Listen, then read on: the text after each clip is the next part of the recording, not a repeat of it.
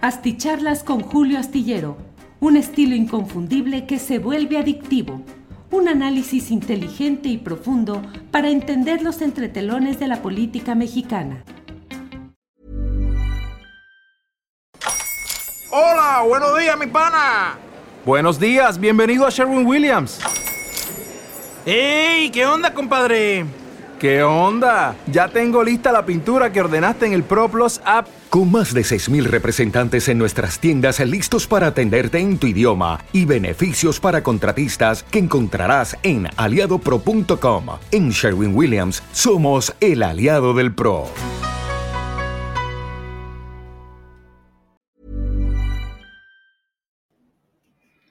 9 de la noche con cero minutos. 9 de la noche en punto y ya estamos aquí en una videocharla astillada. Muchas gracias por acompañarnos en esta ocasión. Gracias, hoy es el lunes 5 de diciembre de 2022. ¿A dónde va a pasar usted eh, Navidad? ¿Dónde va a vacacionar? ¿Cómo va a descansar? Bueno, la verdad es que ya se acelera el proceso vacacional, aunque debo decirle con toda claridad que la verdad es que la política y la información están como si no hubiera descanso. Gracias por estar aquí, por acompañarnos en esta transmisión. Como siempre, agradezco particularmente a quienes llegan en los primeros lugares de esta transmisión. En primerísimo lugar, hoy, 2N2222A, que dice nos leemos a las nueve. Ya estamos aquí a las nueve. José Javier GD es el segundo en llegar. Tecno Historias, el tercero. Ese Monreal es bíblico, es el hijo que regresa a casa, mártir o villano. Valentín Soto Rosales dice, Julio, no sé tú, pero como que me resulta inteligente Ricardo, porque cuántas semanas ya lo traen en redes todos los youtubers, prácticamente es una pelea de dos. Eso le ayuda al senador, dice Valentín Soto Rosales. Tomás Torres Magaña, desde la aguantadora entidad michoacana, te saludo como todos los días. Nos dice Tomás Torres Magaña. Muchas gracias. Reino Jr., desde Los Ángeles, California. Mucho frío, dice Reino Jr. Eh, José Antonio Bello envía saludos y abrazos. Manuel Mendoza, like en los dos canales desde Morelia. Buenas noches a la tripulación, muchas gracias. Ciro Adrián Martínez Pérez dice saludos desde Torreón. Ese Monreal es un mentiroso en Chihuahua, dijo que sí se va con la alianza y hoy dice que no, no es nada congruente, por eso jamás votaría por alguien así. Melesio Guzmán, presente desde Nextlalpan, Estado de México, muy cerca del AIFA. Israel Patiño, buenas noches Julio, saludos y like. Un saludo a Adriana. Seven Guest, buenas noches, tripulación astillada. Y Tere Carlos envía desde mm, Torreón, Coahuila, mi tierra natal. Pues muchas gracias a todos ustedes. Em, gracias por todo esto. Estamos pues transmitiendo en este eh, lunes 5 de diciembre lunes 5 de diciembre, iniciando una semanita más, empezando a todo vapor. Bueno, hay mucha información. Fíjese que quiero hoy poner particularmente, pedirles que estén atentos a lo que está sucediendo en Argentina y en Perú. Eh, son temas muy delicados que están ocurriendo por allá y creo que más allá de los uh, detalles de las peleas, los uh, jaloneos, las expectativas, las revelaciones, todo lo que hay en relación con la política nacional en México, deberíamos tener también la vista tendida a lo que pasa en aquellas latitudes. En los dos hay gobiernos pues populares, progresistas o de izquierda, como queramos tasarlos en una medición de izquierdismo, pero finalmente son gobiernos que no están comprometidos con los poderes tradicionales de esos países y por ello es que está hoy en marcha algo que con diferentes matices, pero es lo que eh, se menciona como el lawfare, que es esta instrumentación de lo judicial para enfrentar eh, procesos políticos con el fin de desacreditarlos. En particular, se ha hablado mucho en los años recientes acerca de cómo contra los gobiernos populares se desarrolla esta instrumentación judicial para ir desgastando y eventualmente haciendo tropezar en términos judiciales a personajes de los grupos progresistas o que no están alineados con los poderes tradicionales de cada país. Cristina Kirchner es la vicepresidenta de Argentina, eh, es uh, viuda de quien fue también presidente de Argentina, Néstor Kirchner. Usted sabe, la política argentina es complicada, difícil, pero esencialmente pues hay dos polos que están representados en estos momentos en la política de Argentina. Uno que tiene como personaje principal a Mauricio Macri, el quien fue presidente de Argentina, y ahora el polo en el cual el presidente eh, de Argentina es Alberto Fernández y la vicepresidenta es Cristina Kirchner, que nuclea la fuerza real de toda esta corriente. Es decir, aunque ella es la vicepresidenta, ha habido muchos episodios en los cuales ha habido confrontaciones, hasta se lo documentan diversos medios, incluso medios cercanos pues a esta corriente, el hecho de que llegan en ocasiones a dejarse de hablar, de no frecuentarse, de no tener comunicación por los diferentes puntos de vista que tienen el presidente y la vicepresidenta de Argentina respecto a lo que debe hacerse en la complicada política de aquel lugar. Bueno, pues a Cristina Kirchner la están acusando de actos de corrupción que habrían sido elaborados desde los tiempos de su esposo ya difunto Néstor y que implicarían, pues usted sabe lo que se suele eh, acusar en este tipo de circunstancias, que un constructor, un empresario habría sido utilizado para simular triangulaciones de fondos que terminarían sirviendo para el propósito de este movimiento kirchnerista. Eh, mañana debe emitirse la sentencia. Todo apunta a que será una sentencia en la cual se va, va a ser adversa a la propia Cristina Kirchner. Se piden ciertos años de cárcel y se pide una inhabilitación de por vida para ocupar cualquier cargo de elección popular.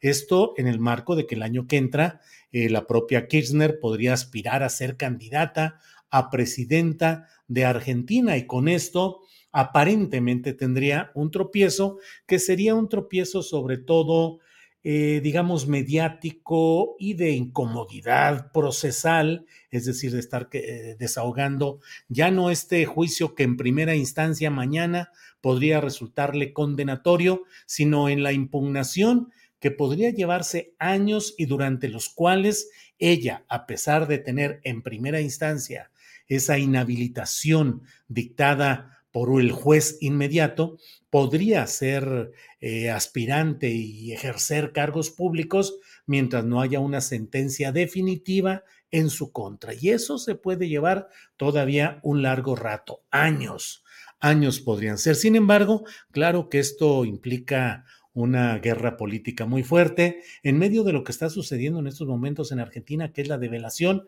de lo que llaman los chats del Clarín. El Clarín es el eh, medio informativo y, es decir, impreso, el, diario impreso y además el grupo mediático con intereses en lo electrónico que tiene la mayor fuerza en Argentina, la mayor difusión, y resulta que directivos de este grupo mediático invitaron a una reunión en un lugar eh, alejado de la capital, Buenos Aires, invitaron a políticos, esto fue en Lago Escondido, en Bariloche, eh, fue un viaje financiado por este grupo mediático Clarín, al cual invitaron al ministro de Seguridad de la ciudad de Buenos Aires, Marcelo D'Alessandro, al fiscal general Juan Bautista Maíquez, y que son, los invitaron según los chats que se han estado divulgando en estas horas, fueron invitados justamente para tratar de armar esta operación mediática y judicial contra la señora Kirchner. En el diario Página 12, que recomiendo su lectura para poder estar atentos a lo que sucede ahí, también tiene una estación de radio en AM cuya dirección está justamente en la página de, de de página 12, que es eh, página 12, 12 con número, no con letra, página 12.com.ar, AR, que son las siglas, el prefijo para uso de Internet de Argentina.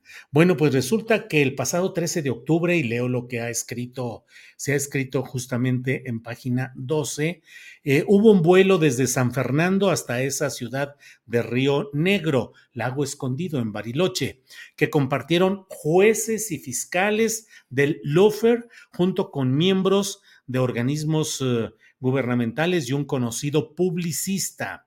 Resulta que Jorge Rendo y Pablo Casey, presidente y abogado del grupo Clarín respectivamente, invitaron a un grupo de funcionarios, jueces y fiscales directamente vinculados a la persecución judicial a Cristina Fernández de Kirchner a pasar unos días en Lago Escondido, la estancia en la Patagonia del magnate inglés Joe Lewis, amigo personal de Mauricio Macri, pero fueron descubiertos. Y ahí, dice página 12, intentaron encubrir esta reunión a través de la confección de facturas truchas, así le llaman allá, a lo que nosotros diríamos facturas piratas o facturas apócrifas o falsificadas. A través de la confección de facturas truchas y el direccionamiento de la causa en la que se los investiga. Dos delitos graves dice justamente el, diario página 12 en su edición impresa. Todo está atento a lo que suceda mañana en la emisión, en la resolución judicial, que todo apunta a que será adversa a la eh, vicepresidenta de, mm, de Argentina, Cristina Fernández de Kirchner. Y en Perú, donde está como presidente de la República Pedro Castillo, un dirigente sindical de profesores. Él es profesor y además ha sido dirigente y partícipe en lo que allá les llaman los ronderos, es decir, los autodefensas campesinas que cuidan pues frente a o contra eh, gente del crimen organizado, delincuentes en general, que afectan o tratan de afectar a sus comunidades. Pedro Castillo, que ha cometido una serie de errores muy graves y muy fuertes en el ejercicio del poder, así como para mostrar, como, para demostrar que no es tan fácil llegar al poder a pesar de una votación amplia a su favor, si no se conocen los principios básicos, los uh, instrumentos, los uh, rudimentos de la política. Y bueno, Pedro Castillo ha cometido muchos errores, pero sobre todo tiene enfrente la pelea cerrada de los grupos clasistas, elitistas de Perú, que no aceptan que un campesino con su sombrero tradicional sea el presidente y esté a cargo de la presidencia de la República. Bueno, pues este miércoles el Congreso de Perú va a resolver si decide lo que allá le llaman la vacancia, es decir, declarar vacante la presidencia de la República, acusando a Pedro Castillo de insolvencia moral, de no haber ejecutado con la moralidad adecuada la presidencia de la República, acusado de actos de corrupción y de otro tipo de cosas. La gran discusión que está en este momento es que a Pedro Castillo no le han hecho llegar aún, al menos hasta hace algunas horas, los documentos de las incriminaciones o acusaciones concretas que le hacen, por lo cual resulta no solo muy difícil, sino jurídicamente imposible que pueda él elaborar ya no, ya no, se diga una defensa, sino un testimonio, como se lo están pidiendo en el propio Congreso de Perú. Todo esto entre versiones de que pudiera haber movimientos militares.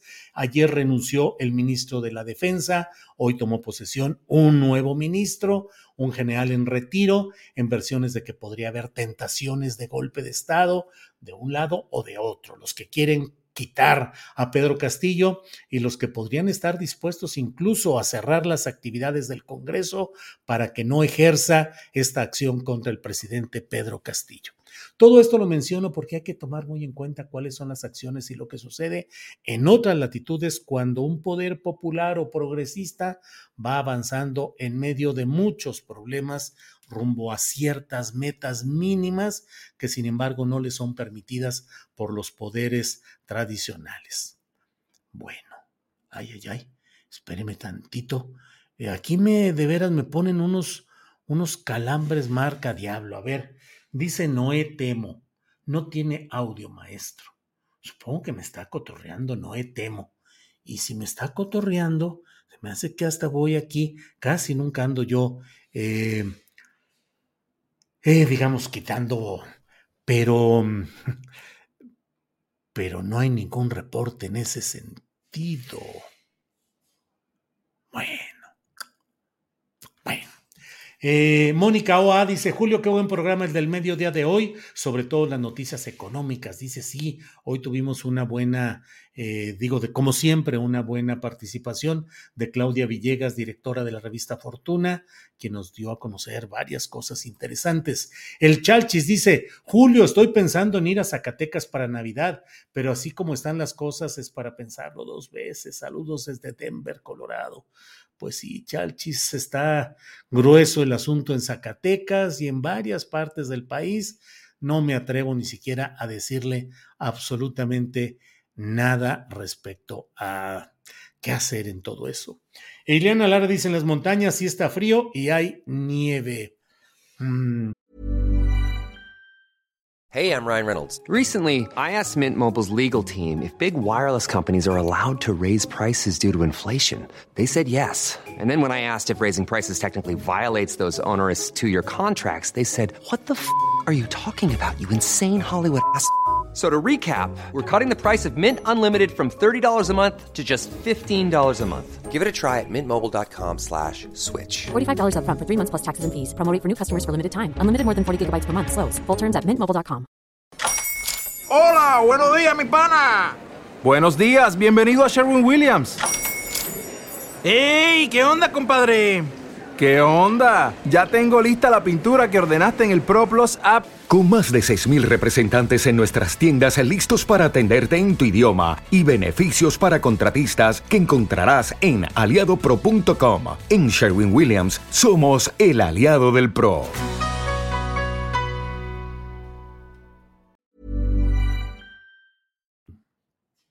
Ah, eh, saludos maestro, dice Ricardo Huerta. Eh, Fercho, dice el pueblo de Perú, se va a levantar ante esos actos facciosos de la derecha. Pues sí, todo el mundo me dice que se escucha muy bien. Norma Judith Rojas Zamorano dice, yo lo estoy escuchando perfectamente desde Corea. Pues a mí se me hace que una dos tiene un problema en su dispositivo, Noé Temo creo que se llama quien escribió eso, luego me dicen que hay gente que se dedica a meter ese tipo de calambres o ruidos para que uno se entrampe con esas cosas. Ojalá y no sea así. Bueno, Locochón, dice Monreal, el caballo de Troya del PRI. Muchas gracias, muchas gracias. Todos me dicen que claro que se escucha muy bien. Bueno, eh, Minerva Cerrato dice, Querétaro también ya está horrible de peligroso. Eh, Arturo Lechuga Lozano, saludos Arturo, dice, tiene un problema en su dispositivo neuronal. Mercedes Carrillo dice, don Julio Astillero, ya tengo su libro. Gracias, Mercedes Carrillo. Gracias por estar atenta y por tener ya el libro en mención. Em, este, bueno, muchos comentarios de que sí, de que sí es así. Y Francisco Almaraz dice, no hagas caso, Julio, está tu videocharla perfecta. Bueno, paso de inmediato al tema que nos da título en esta ocasión, que es el tema, híjole, de lo que está diciendo y haciendo Ricardo Monreal, que hoy se aventó, pues la verdad, una de esas mm, eh, declaraciones, yo ya no sé, miren, hubo un tiempo en el cual Francisco Labastida Ochoa fue candidato a, presidente de la República a nombre del PRI. Fue el primer priista en perder una presidencia de la República. Eh, su coordinador de campaña fue el, quien luego fue secretario de Educación eh, con eh, el propio López Obrador, que es Esteban Moctezuma Barragán, y Francisco Labastida Ochoa. Hubo un momento en el cual se quejó en público de todo lo que le decía Vicente Fox y salió diciendo, mm, me ha dicho la vestida, me ha dicho mariquita, me ha dicho esto, me ha dicho el otro, y resultó totalmente contraproducente porque la verdad es que en términos de la percepción popular de un político que está, digamos, en campaña, que está peleando duro contra lo que sucede en su entorno, pues resulta un poco, digamos, eh, poco eh, propicio para esa postura de luchador que es capaz de resolver los asuntos que sean necesarios, híjole, pues resulta complicado cuando eh, resulta que, que el propio político está dando a conocer todas las cosas que dice, que le dicen y que resultan muy complicadas para él salir adelante. Eh, lo dijo hoy, eh, lo dijo hoy Ricardo Monreal, cito, leo lo que ha dicho hoy. Eh, dijo que tiene respeto por el presidente, que no hay problema, y le preguntaron, ¿hay piso parejo? Y dijo, para mí no porque he dicho con toda seriedad que mientras otros tienen abundancia de recursos, mantas, mamparas, incluso estructura del gobierno promoviéndolas, para mí no. Vean cómo llego solo, sin ninguna avanzada ni nada, porque creo en la democracia. Órale. Y luego dijo, para mí no hay piso parejo cuando mencionas, no dijo quién, evidentemente el presidente López Obrador, dijo, para mí no hay piso parejo cuando menciona, promueve, pondera a la jefa de gobierno 129 veces y a mí solo una vez. Cuando ella le dice que es su hermana y a mí no me reconoce ni como pariente lejano, ni como pariente desconocido, ni entenado soy como un fantasma en la familia, pero ahí estoy, en la familia. Híjole, qué, qué tono dramático, qué telenovela, qué difícil es pues la vida de un personaje político así, que dice, pues ahora sí que me tienen, o sea, un entenado, para quien no, no, no utilice seguido esta palabra, es un hijastro. Un entenado es el que se le da un lugar como hijastro, no como un hijo eh, verdadero, consanguíneo, sino el hijo que a un matrimonio lleva la otra, la otra parte de ese matrimonio, es decir, pues un hijastro que sí será recibido, sí estará ahí sentado, sí estará comiendo a la mesa, pero no es hijo consanguíneo de, de, de, las dos, de las dos partes que están ahí en un matrimonio, en una relación conyugal. Entonces, eso ha dicho, lo repito, cuando a ella le dice que es su hermana y a mí no me reconoce ni como pariente lejano, ni como pariente desconocido, ni entenado, soy como un fantasma en la familia, pero ahí estoy, en la familia. Híjole, mano, de veras, así como telenovela de las clásicas de Televisa, así, eh, de lágrimas y de drama y de todo esto, realmente resulta muy complicado. Dice él, vamos a estar eh, en la boleta y que mi lucha va a seguir siendo dentro de Morena. No quiero ser factor de división en ningún partido que integra esta coalición de Va por México ha dicho que él no dijo exactamente que se va a ir con Va por México, que ni lo han invitado, ni él ha tocado sus puertas, aunque en la realidad, usted recordará que le preguntaron si en Chihuahua el domingo pasado, si las condiciones no se dan, si saldría usted de Morena para Va por México, y él respondió, sí. Mi límite son la dignidad, el trato parejo, reglas claras. Repito, le preguntaron, si las condiciones no se dan, ¿sí saldría usted de Morena para va por México? Y él respondió, sí. Mi límite son la dignidad, el trato, piso parejo, reglas claras y luego otras partes de ese discurso, digamos. Pero bueno, pues ahí está todo esto.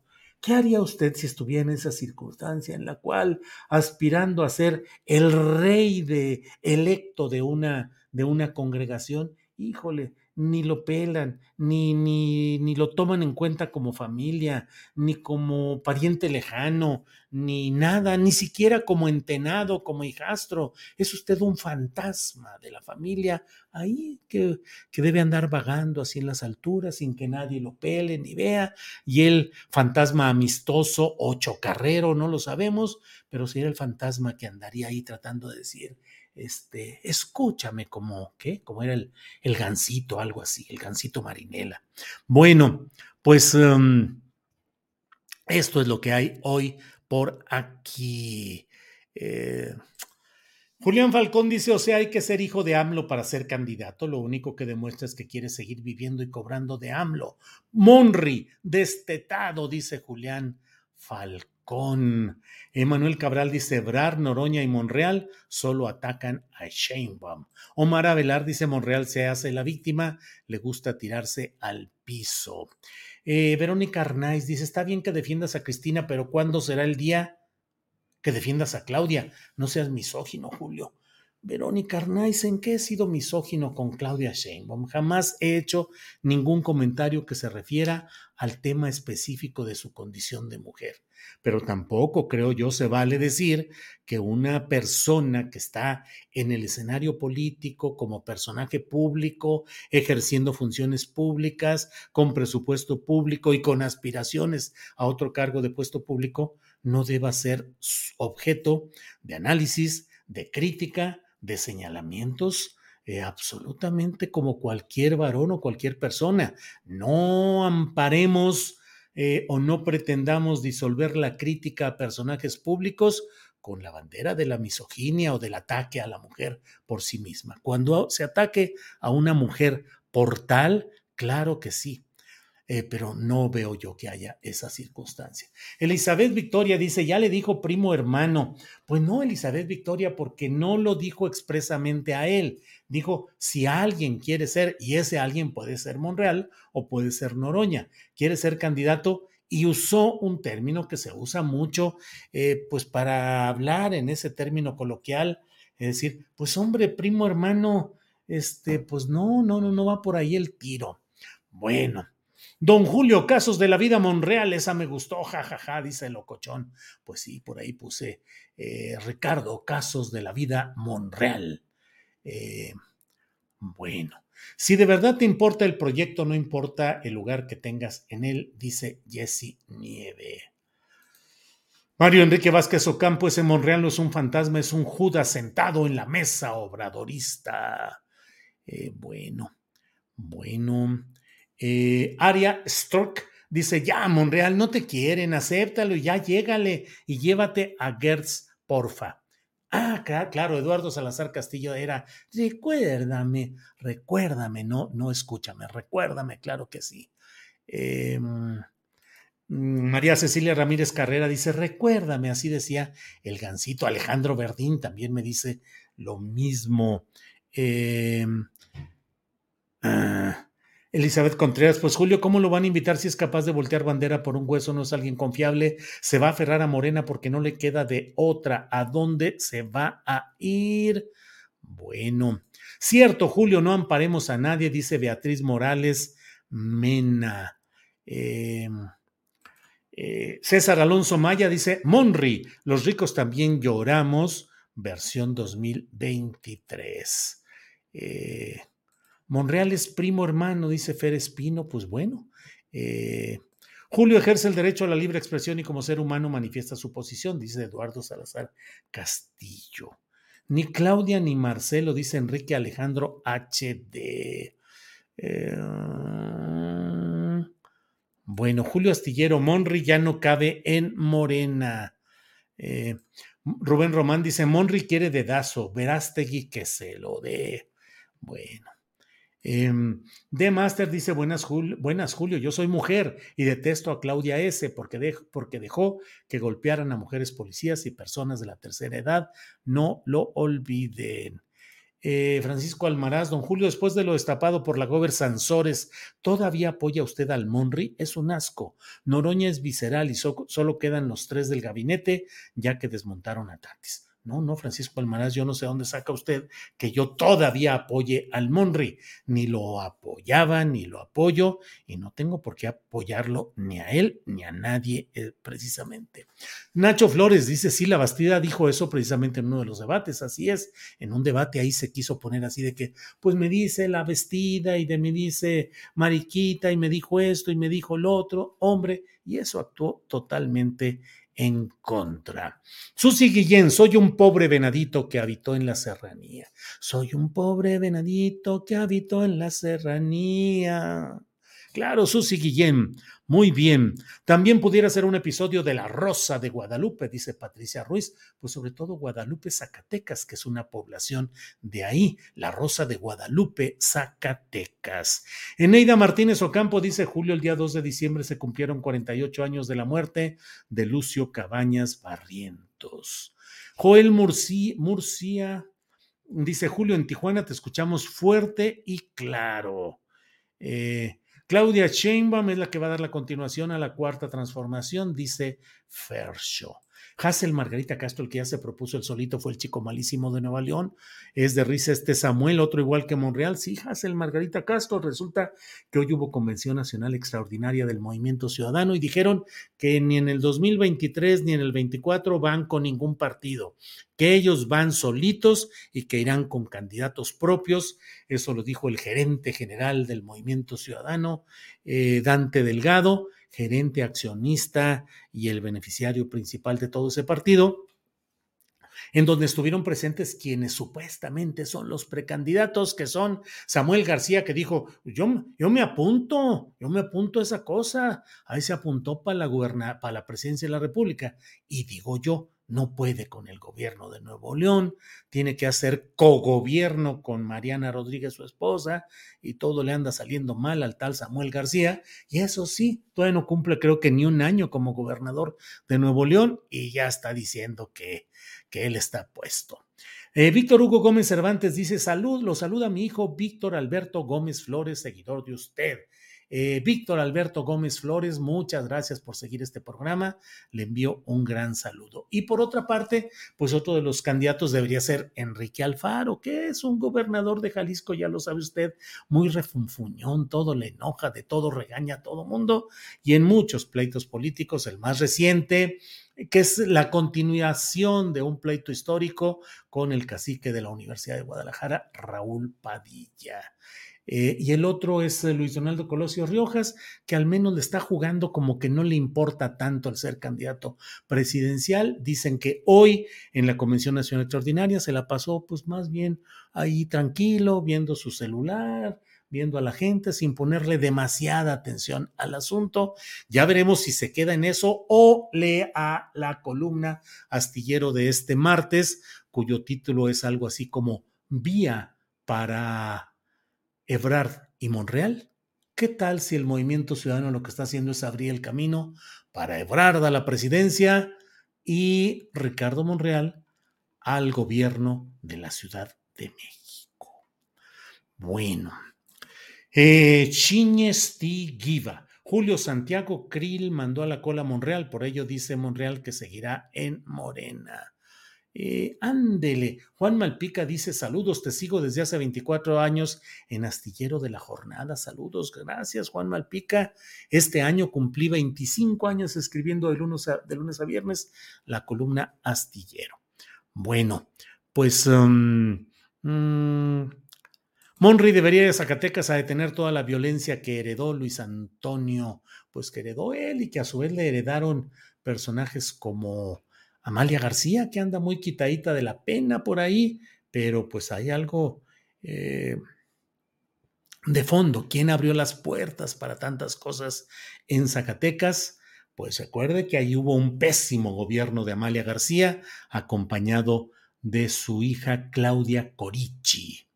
Eh, Nacho Flores dice, la rosa de Guadalupe le va a hacer el milagro a Monreal.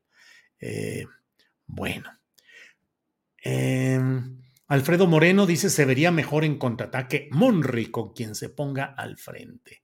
Bueno, pues muchas gracias a todos ustedes. Gracias por estar en esta transmisión de la videocharla astillada correspondiente a este lunes 5 de diciembre de 2022. Nos vemos mañana de 1 a 3 en Astillero Informa y seguimos toda esta semana con toda la actividad a tambor batiente en la política y el periodismo. Por hoy, gracias, buenas noches y hasta mañana. Buenas noches.